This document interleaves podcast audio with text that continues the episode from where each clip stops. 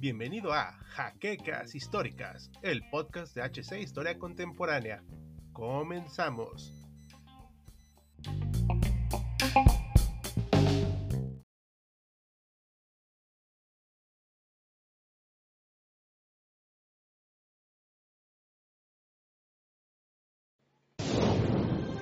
Bienvenidos a HC Historia Contemporánea, la página histórica por excelencia.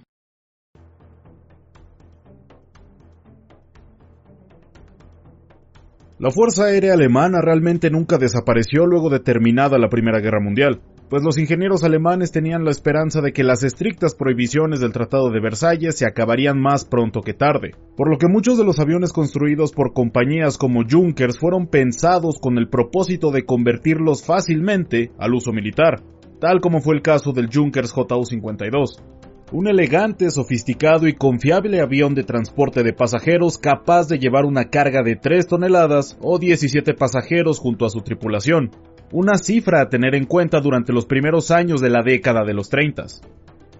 Este avión sigue siendo utilizado a día de hoy en algunos vuelos cortos, pero una vez que llegó Adolf al poder, la mayoría de estas mulas de carga con alas fueron adaptadas a las necesidades de la recién anunciada al público Luftwaffe. Se usaron tanto para transporte de infantería, despliegue de paracaidistas, transporte de suministros e incluso como bombardero en la Guerra Civil Española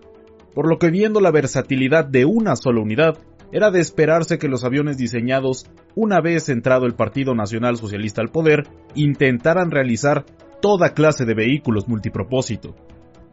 Este tipo de pensamiento había sido una constante para el imperio alemán durante los días de la Primera Guerra Mundial, por lo que cuando grandes pilotos de este conflicto, como lo fue Hermann Göring, se dispusieron a dirigir la nueva Fuerza Aérea Alemana, usaron sus conocimientos empíricos para darle una línea de desarrollo a la industria aeronáutica militar. Solo que había un problema, y es que los caballerosos y lentos vuelos de 1917 no tendrían ninguna correlación con los rápidos, altos y destructivos embates aéreos de la primera mitad de la década de los 40. Cuando Göring se sentó a dirigir lo que se convertiría un par de años después en la Luftwaffe, se iniciaron una serie de estudios para determinar el tipo de cazas que se necesitaría en su guerra contemporánea, llegando a la conclusión de que para escoltar a sus bombarderos, grandes, visibles y pesados, usarían los llamados cazas estratégicos, aviones que como principal objetivo deberían de escoltar a los mencionados bombarderos y para realizar esta tarea debían de contar con un gran armamento montado a través del fuselaje que se asomaría por la nariz del aparato. Y ya desde esta concepción, los problemas se hicieron notar. La mayoría de ingenieros del Ministerio de Aviación se opusieron rotundamente a la realización de este concepto, pues en la práctica estos cazas estratégicos serían menos maniobrables que los propios bombarderos que escoltaban, pero a Göring le gustó mucho el concepto, por lo cual se siguió adelante con el proyecto, denominando estos futuros lentos peleadores como Zerstörer, destructor en alemán.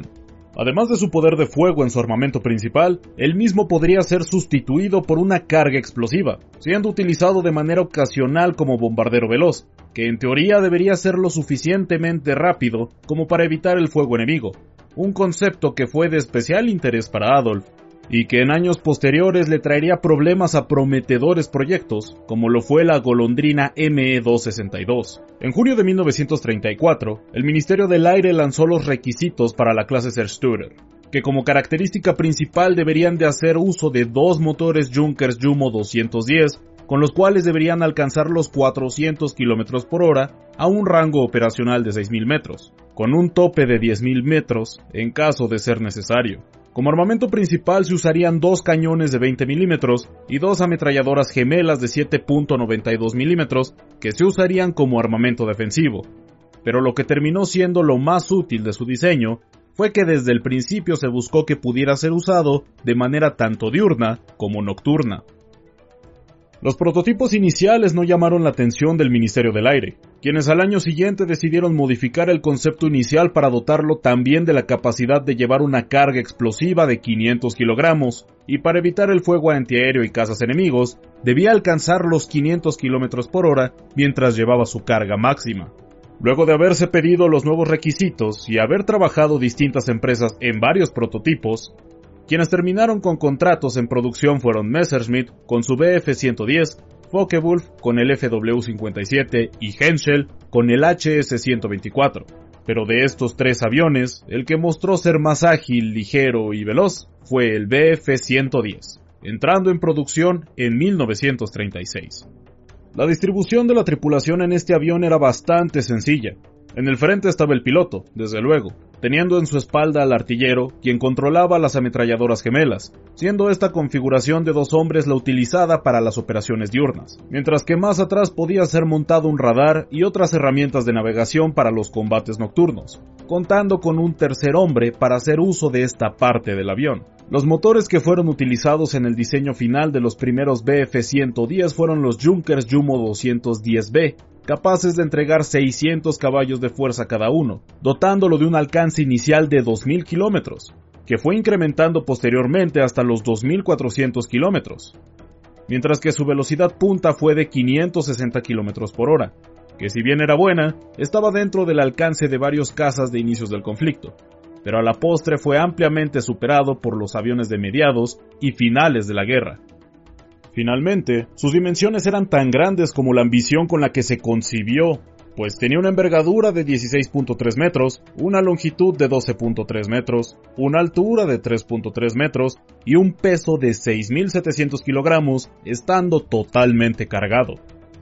En 1938 se tenía todo listo para el inicio de la producción en masa de este aparato, cuyo plan inicial constaba de la construcción de mil de estos destructores bombarderos que se prolongaría hasta la primavera de 1942. Pero como siempre, los planes cambiaron sobre la marcha y para cuando finalizó el conflicto se construyeron alrededor de 6.200 unidades de todos sus modelos.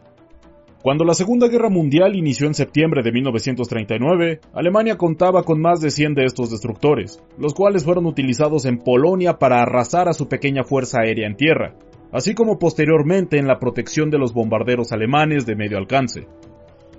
Una tarea que desempeñaron con relativa facilidad, pues los polacos habían sido derrotados en el aire durante los primeros tres días del conflicto. El éxito inicial de los BF-110 hicieron que su producción se acelerara considerablemente, teniendo 500 unidades listas para el combate cuando se desató la invasión sobre Francia, donde nuevamente pudo desempeñarse de buena manera al combatir con cazas lentos como el MS-406, el principal caza francés para cuando la guerra se desató, que era un monoplaza de marcada baja velocidad que no era capaz de alcanzar al BF-110, el cual se le escapaba de entre sus garras constantemente. Como todos sabemos, uno de los escenarios más duros que vivió la Luftwaffe fue la batalla de Inglaterra, en donde los alemanes se enfrentaron ante un choque con la realidad al colisionar con una fuerza aérea competente y un país que operaba al máximo de su capacidad industrial, a diferencia de Alemania en ese momento. El BF-110 mostró vulnerabilidad con las formaciones iniciales de escoltas y bombarderos, pero también lo hizo cuando participó como bombardero veloz o como caza pesado, pues si bien había podido dejar atrás a los cazas de la Europa continental, los Hurricane y los Supermarine Spitfire hacían añicos a este aparatoso avión alemán con sus tácticas de intercepción, quienes aprovechaban el sol para esconderse, desencadenando el tormento sobre sus pesados enemigos. Pese a las bajas que tuvo en la batalla de Inglaterra, junto con otros tantos aparatos de la Luftwaffe, Hermann defendió a capa y espada sus llamados costados de hierro, pues le tenía gran fe a este avión, que para dotarlo de un segundo aire fue reconvertido como caza nocturno desde finales de 1940. Su nuevo rol en la batalla aérea fue mucho mejor desarrollado que como escolta, pues tenía el rango operacional necesario para hacer incursiones nocturnas como bombardero, pero también como un aparato de emboscadas, pues, pese a su gran tamaño, la penumbra de la medianoche era suficiente como para cubrir su gigantesca silueta colocarse escasos metros de la cola de sus adversarios y destruirlos en segundos con apenas unos disparos, realizando varios ataques en una sola misión para volver a casa.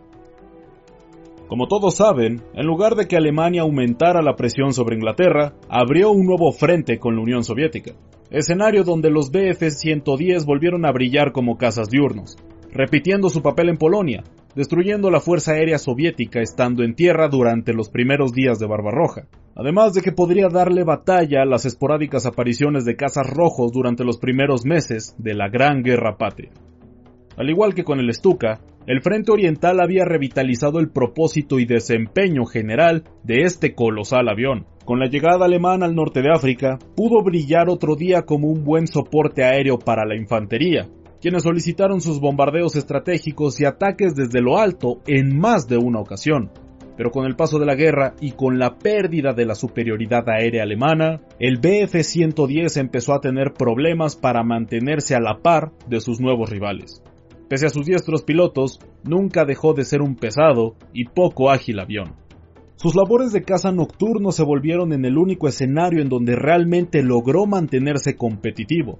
defendiendo a Alemania desde su pérdida de su superioridad en 1943 hasta el último día de la guerra, que en 1944 suponía el 60% de los cazas nocturnos con los que contaba el Tercer Reich. Pues recordemos que fue diseñado con este propósito en mente. Al final de la guerra, el BF-110 demostró que si bien sufría por su escasa maniobrabilidad, pudo destacarse en varios de sus propósitos, especialmente cuando surcó los negros cielos de la noche, pero que estuvo bastante limitado cuando le tocaba pelearse contra los más pequeños y ágiles cazas aliados, quienes sin duda fueron una piedra en el zapato de estos aparatos, pero que por una vez podemos decir que la necedad de Goering para seguir con un proyecto poco alentador terminó por servir de algo. Y esto es todo por esta nueva entrega de Sábado Bélico, que les recordamos fue realizada a manera de bonus. Esperamos lo hayan disfrutado y puedan apoyarnos como ustedes ya saben, así como checar nuestro Patreon. Y sin nada más que decir, se despide de Auslanda. Ya nos veremos a bordo de la próxima aeronave.